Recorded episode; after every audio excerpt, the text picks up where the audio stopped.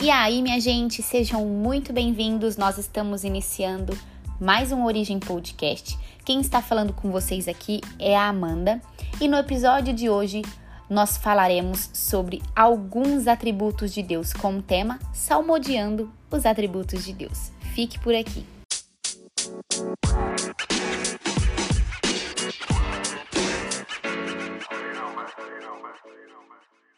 Bom, eu não sei se você já estudou ou já teve a oportunidade de estudar sobre alguns dos atributos de Deus, mas existem vários que a Bíblia nos relata, como por exemplo a onipotência, a onipresença, a onisciência, a eternidade de Deus, a infinitude de Deus, a soberania de Deus, a sua imutabilidade, a sua justiça, é a sua santidade, é o seu amor, a sua misericórdia, é a sua bondade, a sua benignidade, é a sua verdade e muitos outros atributos que a Bíblia nos fala. Entretanto, Hoje eu queria falar especificamente sobre três, que é a onipotência, a onisciência e a onipresença de Deus. E para isso, nós usaremos o Salmo 139 como referência. Eu não sei se você já teve a oportunidade de ler o Salmo 139, se você está participando aí do nosso projeto 365, provavelmente você já leu.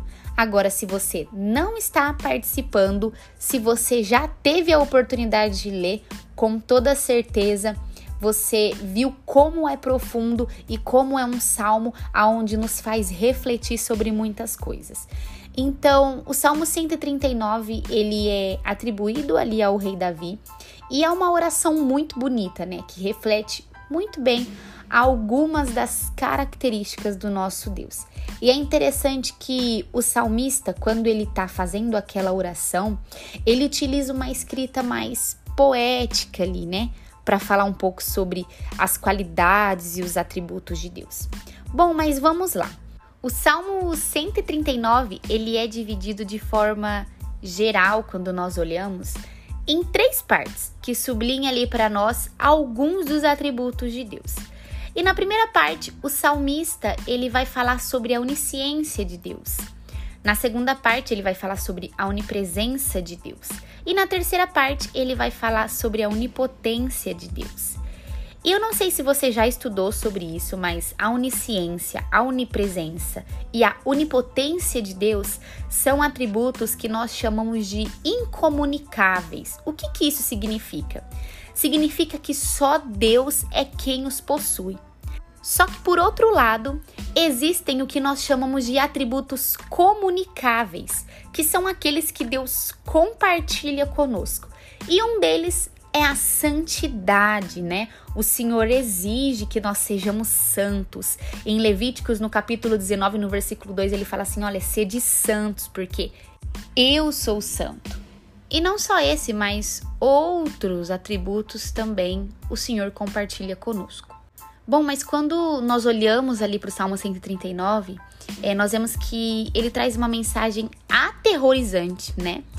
Para o pecador, ao revelar a soberania de Deus sobre todas as coisas. Mas ao mesmo tempo, ele também traz uma mensagem extremamente confortante ao revelar que o Deus soberano, nosso Senhor, governa sobre todas as coisas de acordo com sua infinita sabedoria, santidade e justiça. E ao mesmo tempo em que o Salmo 139 fala de um Deus soberano e transcendente, ele também fala de um Deus que é intimamente pessoal e imanente. É, mas então vamos lá, vamos falar um pouquinho sobre esses três atributos que é onde eu quero focar. Na primeira parte, o salmista fala da onisciência de Deus. Onisciência fala de algo que detém todo o saber, como pensamentos, sentimentos, vida, passado, presente, futuro e todo o universo. Isso ele vai falar ali nos primeiros seis versículos do Salmo 139.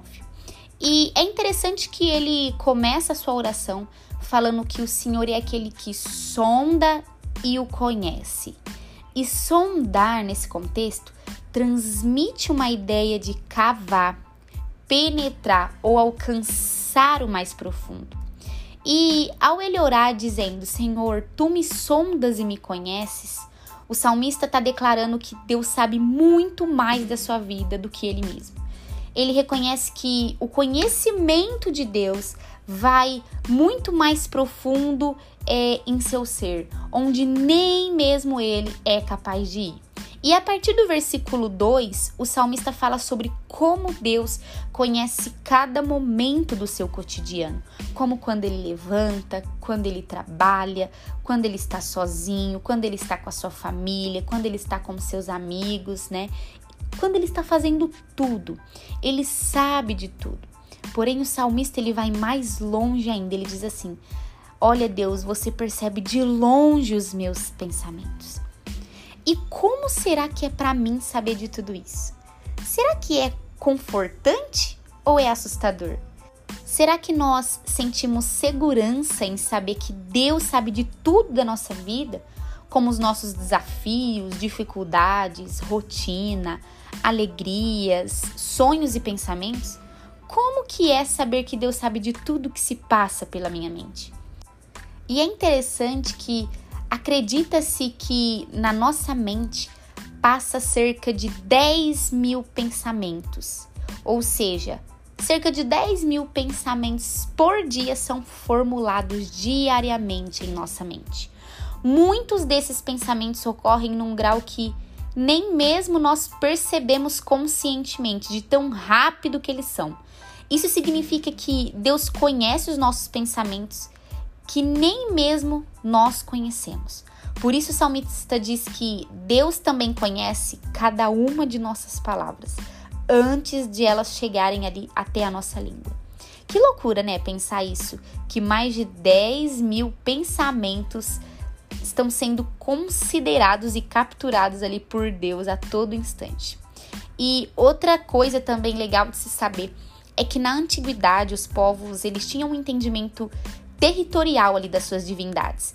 Cada cidade possuía o seu deus, e eles pensavam que dentro dos limites daquele território, tal divindade, ou seja, tal deus, reinava ali, conhecia e protegia os seus fiéis. Mas no Salmo 139, o salmista rompe e desconsidera esse conceito tão pobre e falido. Ele representa ali um Deus que não está preso a limites territoriais. Esse Deus ele não conhece apenas aquilo que está dentro das fronteiras ali de um determinado reino. O salmista fala de um Deus que de longe percebe cada pensamento do homem. O pai não conhece o pensamento do filho. O filho não conhece o pensamento do pai. Imagina você como pai, você conhece o pensamento dos seus filhos? Você, marido, você conhece o pensamento da sua esposa? E você, esposa, conhece o pensamento do seu marido? Por mais que nós amemos os nossos filhos, maridos e pais, nós não conhecemos o pensamento deles. Mas Deus conhece todos os nossos pensamentos. Olha que lindo. Já na segunda parte, o Salmo 139 trata a onipresença de Deus. Ele fala ali do versículo 7 ao 12 né, sobre a onipresença de Deus e a sua capacidade de estar em todos os lugares ao mesmo tempo. A nossa primeira reação enquanto pecadores diante da grandeza e da santidade de Deus, todas as vezes é tentar escapar e fugir. E isso não é percebido somente em nós, não. Isso foi percebido desde a queda do homem, lá no jardim, no Éden, como está escrito no capítulo 3 de Gênesis. Entretanto, o salmista ele reconhece que é inútil nós tentarmos fugir de Deus, porque ele fala que os seus olhos estão em todo lugar, o encontrando onde quer que ele vá, seja no mais alto céu ou até mesmo no mais profundo abismo. Com isso, ele diz que nem mesmo a morte pode nos esconder dos olhos de Deus. Ele fala que, mesmo se ele subisse com asas da alvorada e habitasse nos confins dos mares, a mão de Deus o guiaria e o sustentaria. Uau! Olha quanta soberania, né, gente? E o salmista também tenta, na medida do possível, explicar que nem mesmo se o homem pudesse alcançar as margens do planeta com a velocidade da luz, ainda assim ele não estaria longe ou escondido do poder de Deus. E caso o homem tente recorrer às trevas para se esconder de Deus, o salmista também diz que isso é impossível. Jamais alguém pode se esconder nas trevas daquele que no princípio disse que haja luz. E também através do profeta Isaías, Deus diz: Eu formo a luz e crio as trevas. Isso está lá em Isaías, no capítulo 45, versículo 7. Ou seja, ele é dono da luz e das trevas. Como posso eu esconder-me daquele que a criou? E na terceira parte, ele fala da onipotência de Deus. Isso tá do versículo 13 ao 18. Que por fim, e não menos importante, ele vai falar que esse Deus onisciente e onipresente mostra sua onipotência ao criar o homem. Ele retrata Deus como um excelente artesão e como sua obra de arte foi criada em um lugar improvável. Deus ele forma ali o homem secretamente na escuridão do ventre materno.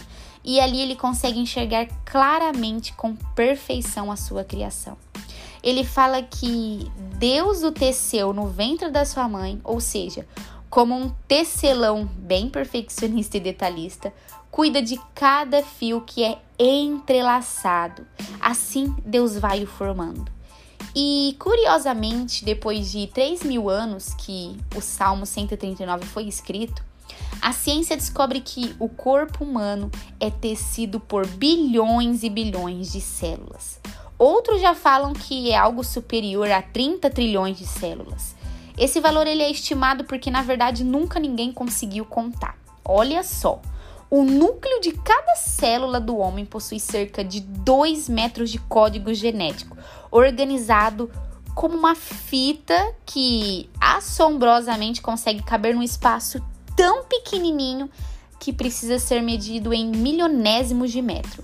Contudo, ainda assim, nenhum milímetro dessa fita genética se embaraça. Você consegue imaginar a riqueza de detalhes nisso tudo?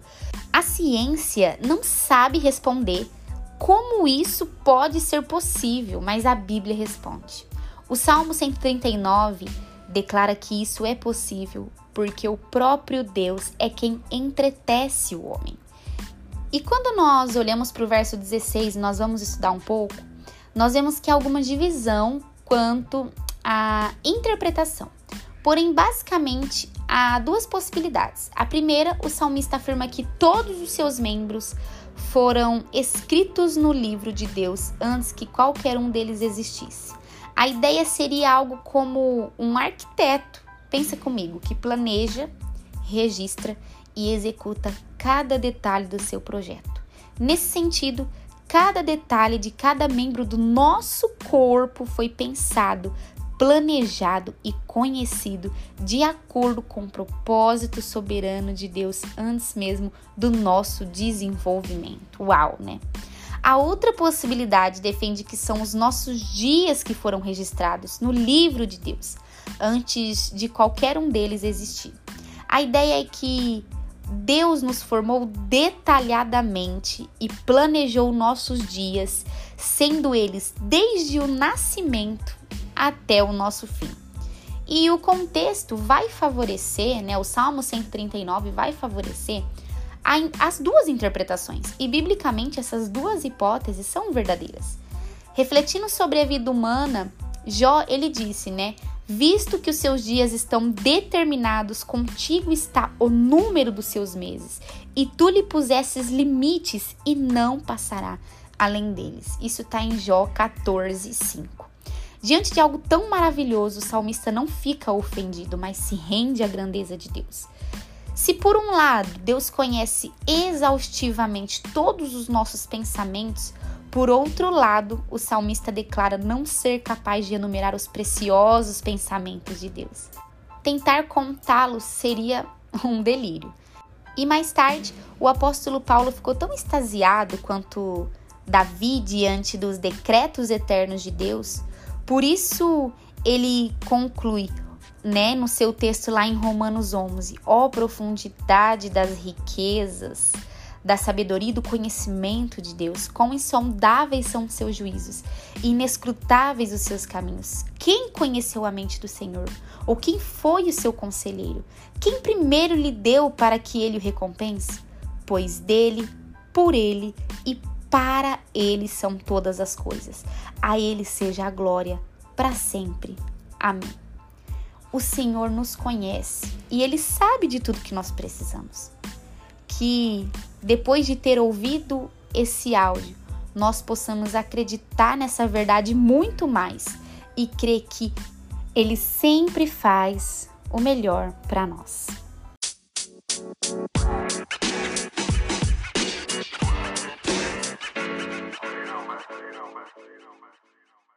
Bom, pessoal, nós vamos ficando por aqui com o episódio de hoje com o tema Salmodiando os Atributos de Deus.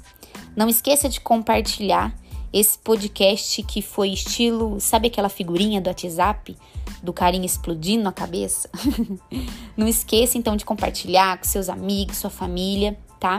E nós vamos ficando por aqui. Até o nosso próximo Origem Podcast. Tchau, tchau.